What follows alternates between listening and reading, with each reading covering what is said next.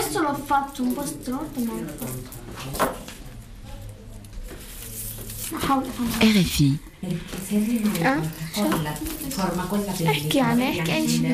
Grand reportage. Dans ces villages de Calabre en Italie, on a fait un véritable pari, sauver ces bourgs de l'abandon en intégrant des demandeurs d'asile. Surnommée la ville des migrants, la localité de Riace a notamment accueilli jusqu'à 600 personnes pour quelques 2000 habitants. Une expérience brutalement interrompue en octobre 2018 avec l'arrestation du maire, soupçonné d'aide à l'immigration illégale. Dans la localité de Kamini, tout à côté, on accueille notamment des réfugiés syriens. Mais le système actuel est bel et bien en sursis. Village de réfugiés en Calabre, la fin d'un modèle, un grand reportage de Pauline Bandelier. Une jolie maison en pierre transformée en atelier d'artisanat. Visage rieur et grande boucle d'oreille, Milena apprend à une demi-douzaine de petites filles consciencieuses à fabriquer des petites broches en papier de couleur qu'elles porteront pour la grande fête des enfants qui aura lieu le dimanche suivant. C'est l'un des projets de la coopérative de Camini, Yungi Mundo, créée dans les années 90. En 2011, elle a pris une nouvelle dimension lorsque le village a décidé d'accueillir près d'une centaine de demandeurs d'asile, dont une majorité de familles. Qu'est-ce que tu es en train de faire? Ça, ça te plaît? Oui, c'est une très belle fleur. Tu es à Camini depuis longtemps? Oui, ça fait un an et deux mois. Je suis venue avec ma famille, je viens de l'Érythrée. Et tu te plais ici? Ça, ça Hmm, ça va à peu près. J'aime mes amis et j'aime parler avec elles. And I like speak with them. Like this and this. Et tu vas à l'école ici? Yeah, I'm going to school. Oui, je vais à l'école. Au lycée, je vais au lycée. Et maintenant, c'est les vacances? On se détend, oui. Sur les murs et le sol, on peut voir l'ensemble des créations des habitants et des enfants du village. Des chevaux et des lits en bois, des carreaux peints de style oriental, des bijoux en papier recyclé. L'atelier de céramique, c'est nouveau. On a permis que certains bénéficiaires ont appris cet art et à obtenir aussi un certificat. Véronica, médiatrice culturelle au sein de l'association Yungi Mundu, m'emmène voir les autres projets de la coopérative en faveur des familles migrantes. Et après, c'est aussi thérapeutique pour certains qui veulent passer son temps libre, mais aussi c'est une opportunité pour euh, les villages parce qu'on est possible d'acheter des objets et dans les ventres pour euh, les mêmes raisons pour tous- les ateliers du village. Donc donner des opportunités aussi aux personnes qui euh, créent cet objet d'obtenir euh, un petit salaire des objets qu'ils vendent dans les marchés ou dans euh, des autres occasions. Comme dans beaucoup de communes de l'intérieur des terres en Calabre, les jeunes ont quitté Camini pour aller chercher du travail au nord de l'Italie ou de l'Europe. C'est en 2011 que le village a commencé à accueillir des migrants dans le cadre du système de protection pour demandeurs d'asile et réfugiés dénommé SPAR. Maire depuis 2016, Giuseppe Alfarano a apporté tout son soutien à ce projet. Le projet SPAR nous a donné la possibilité de faire revivre un peu ce petit bourg en rétablissant certaines activités. On a pu rouvrir l'école, on a repris des activités commerciales. Entre 2016 et 2017, il y a eu 20 naissances. Et pas seulement des naissances de familles migrantes, mais aussi des familles de Camini. Puisqu'enfin les jeunes d'ici ont pu trouver du travail grâce à la coopérative et une petite stabilité économique, ils ont pu éteindre la télévision.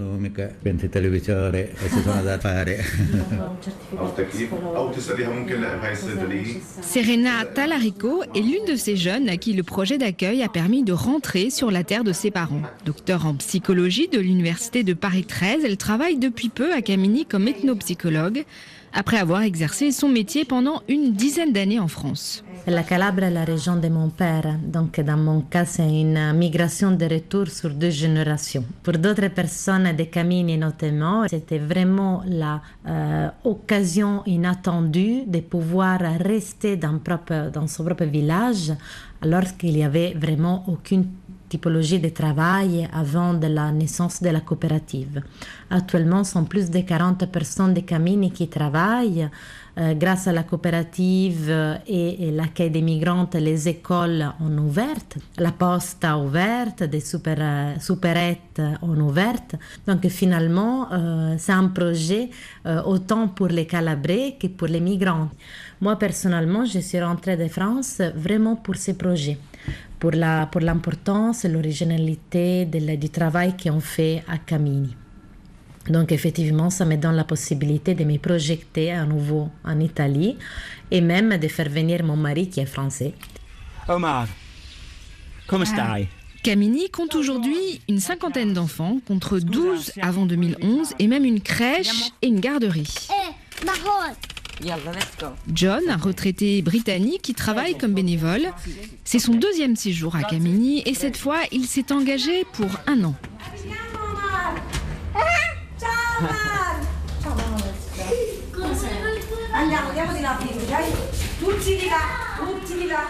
Ensemble, nous allons chercher Omar, un petit garçon syrien qui souffre de handicap.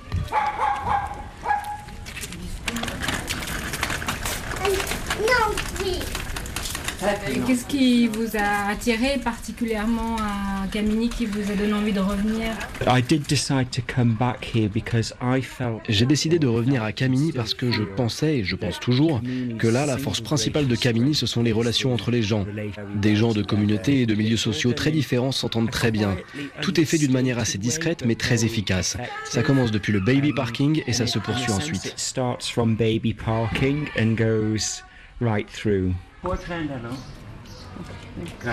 L'un des meilleurs exemples de cette intégration est celui de Philmon, un Érythréen qui vit à Kamini depuis 6 ans avec femme et enfants. Fermier en Érythrée, il a pu mettre à profit ses compétences à Kamini où il a créé une ferme et plusieurs potagers. Les légumes qu'il cultive servent à alimenter le bar de Kamini. Les bénéfices des ventes sont partagés entre Philmon et la coopérative. Il y a des concombres, du persil, des blettes. Là, ce sont des tomates. Celles-ci sont toutes pour le bar. J'en ai planté à différents moments pour en avoir tout le temps. Après cette semaine, elles seront prêtes et alors je planterai 1300 graines et tout va être mis en bouteille pour faire de la sauce tomate. Là, je n'ai rien acheté, ce sont seulement les graines des autres tomates. Et quand vous êtes arrivé, qu'est-ce qu'il y avait ici? Il y avait déjà euh, des cultures ou pas? Quand je suis arrivé ici, il y avait seulement des bois. On ne pouvait pas entrer. Il n'y avait que des animaux sauvages. J'ai tout créé. Et c'est pareil pour la ferme avec les animaux? Oui, la ferme, je l'ai créée, je la gère. Je nourris les animaux et quand les enfants viennent visiter la ferme, je m'occupe d'eux. Si Philmon a trouvé à Camini un foyer pour sa famille, pour beaucoup d'autres, le village ne sera qu'une étape, les opportunités de travail restant peu nombreuses. Mustapha, un jeune Sierra-Léonais qui vit à Camini depuis deux ans, est dans cette situation. Bénéficiaire du projet SPAR, il est logé et touche une petite allocation journalière pour ses repas. En parallèle, il travaille à mi-temps pour la coopérative, ce qui lui permet de toucher un petit salaire de 500 euros par mois. Ici, je fais un travail ordinaire, nettoyer les rues, la ville. Chaque jour, je travaille 4 heures du lundi au vendredi. Est-ce que vous vous plaisez à Camini D'une manière générale, ça va. On est en paix ici. Il n'y a pas de problème. Mais en termes de qui on est et qui on a envie d'être, c'est plus compliqué. Mais bon, parfois, nous n'avons pas le choix. C'est pour cela qu'on reste ici.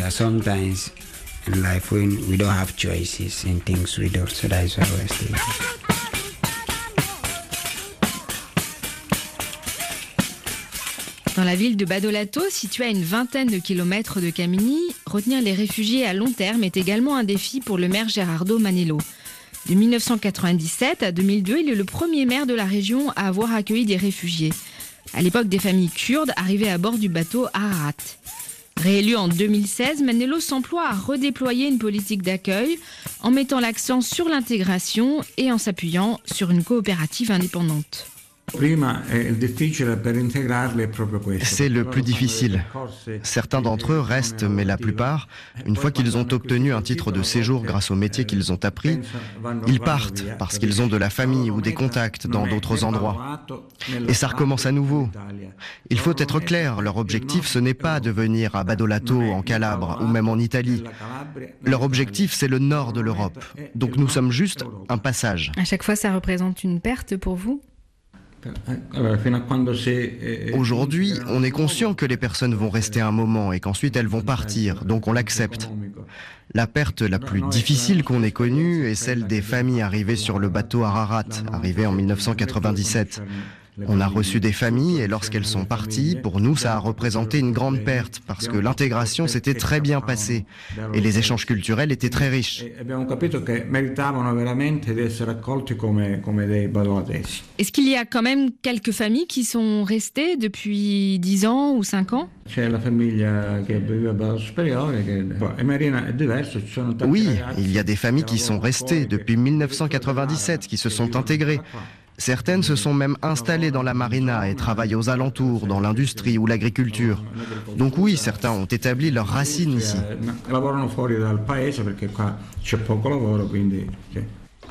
Source d'intégration pour un petit nombre de réfugiés, la coopérative de Camini a développé des activités qui lui assurent des revenus complémentaires. Les principales sont le bar-restaurant et la réhabilitation des maisons abandonnées par les familles calabraises qui ont émigré. Les deux projets font vivre deux salariés italiens à temps plein et cinq à six migrants en contrat saisonnier. Avec l'aide de jeunes Italiens et de migrants qu'il a formés, Cosmano a réhabilité 20 maisons devenues des locations touristiques. Il m'emmène visiter l'une d'elles. Avec les jeunes du projet, on a décidé de rénover ces maisons avec des objets de récupération. Par exemple, on a fait les balustrades avec des roues de vélo. Là, c'est une maison qui avait été complètement incendiée et petit à petit, on l'a remise à neuf avec les jeunes du projet.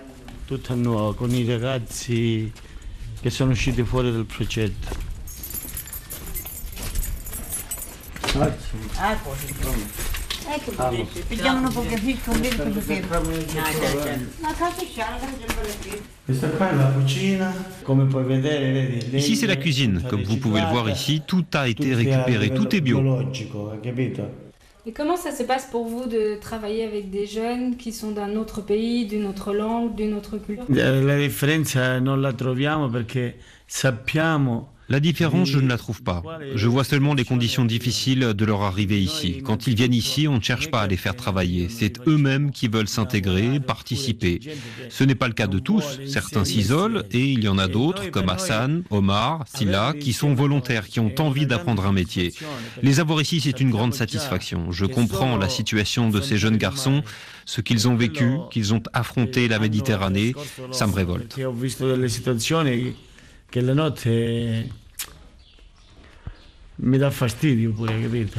Trop ému, Cosmano préfère arrêter l'interview. En ce mois de juillet, les maisons construites par le maçon et les jeunes migrants accueillent pour une semaine un camp de formation organisé par Amnesty International Italie. Une vingtaine de jeunes viennent se former à l'éducation aux droits de l'homme et à la lutte contre les discours haineux.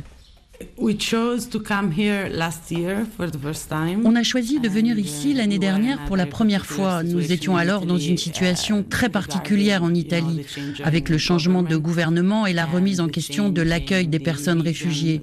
Nous pensons que la présence d'Amnesty est importante pour donner une visibilité à ces bonnes pratiques.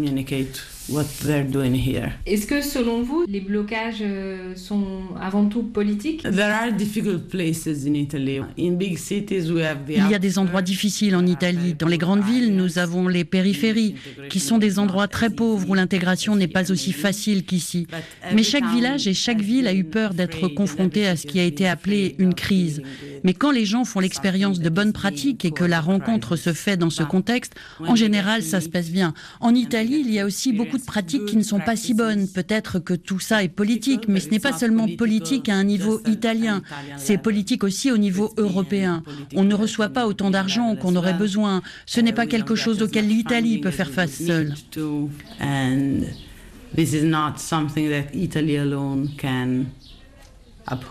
En septembre 2018, le décret Salvini a réduit l'allocation accordée pour la prise en charge de chaque réfugié qui est passé de 35 euros à 22 euros par jour pour la nourriture, le logement, la prise en charge psychologique et les cours d'italien. Des réformes encore plus drastiques sont attendues pour la fin de l'année. Ça va changer complètement, mais je ne pense pas que ça va s'arrêter. Il y aura moins d'argent et moins de personnes aussi qui pourront participer au programme. Jusqu'à maintenant, les demandeurs d'asile, comme les réfugiés, pouvaient postuler. Maintenant, ce sera seulement les réfugiés. Et ils représentent une très petite minorité des gens qui arrivent jusqu'en Italie. On verra bien ce qui arrive. Ça va être un autre monde sans ce type de projet, qui sont vraiment les meilleures pratiques qui sont étudiées partout dans le monde, mais qu'à mon avis, on ne valorise pas assez ici.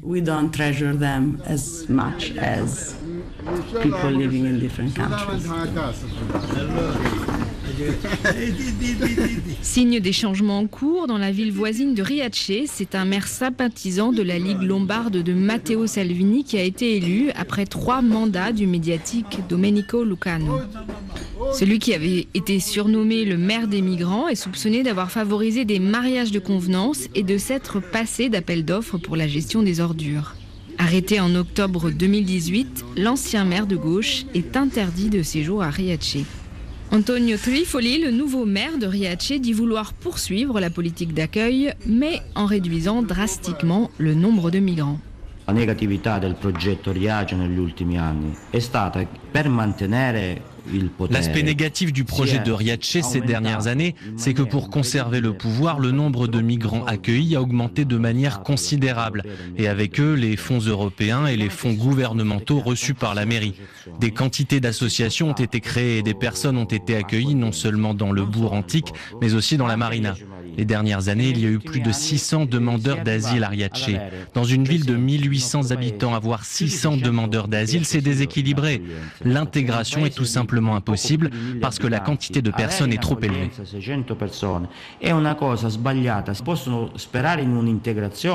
nel nostro paese perché il numero è troppo elevato. Il giorno dopo la conferma del divieto di dimora a Riace per Mimmo Lucano, l'ex sindaco della città. Le 11 juin dernier s'est ouvert le procès de Domenico Lucano qui devra déterminer si le maire idéaliste et son équipe se sont rendus coupables d'erreurs de gestion. Au-delà du cas de Riace, personne ne sait clairement ce qui adviendra des programmes d'accueil des réfugiés après la fin de l'année. Reste que le modèle créé par ces villages a inspiré le monde et permis aux maires de Camini, comme à beaucoup de Calabrais, de voir renaître le village de leur enfance. En dépit des incertitudes, Giuseppe Alfarano se projette déjà dans la revalorisation des terrains agricoles abandonnés avec des migrants qui souhaitent s'installer à Camini à long terme.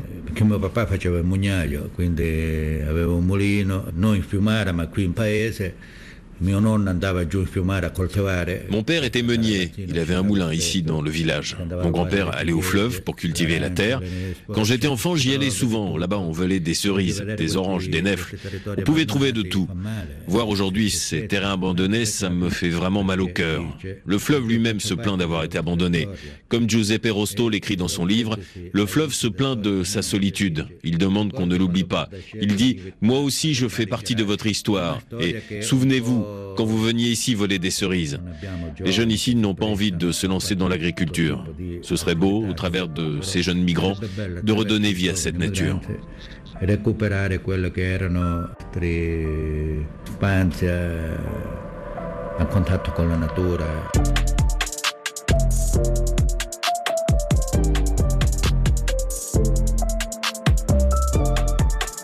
Village de réfugiés en Calabre, la fin d'un modèle, grand reportage de Pauline Bandelier, réalisation Pierre Chaffanjon, à retrouver sur RFI.fr.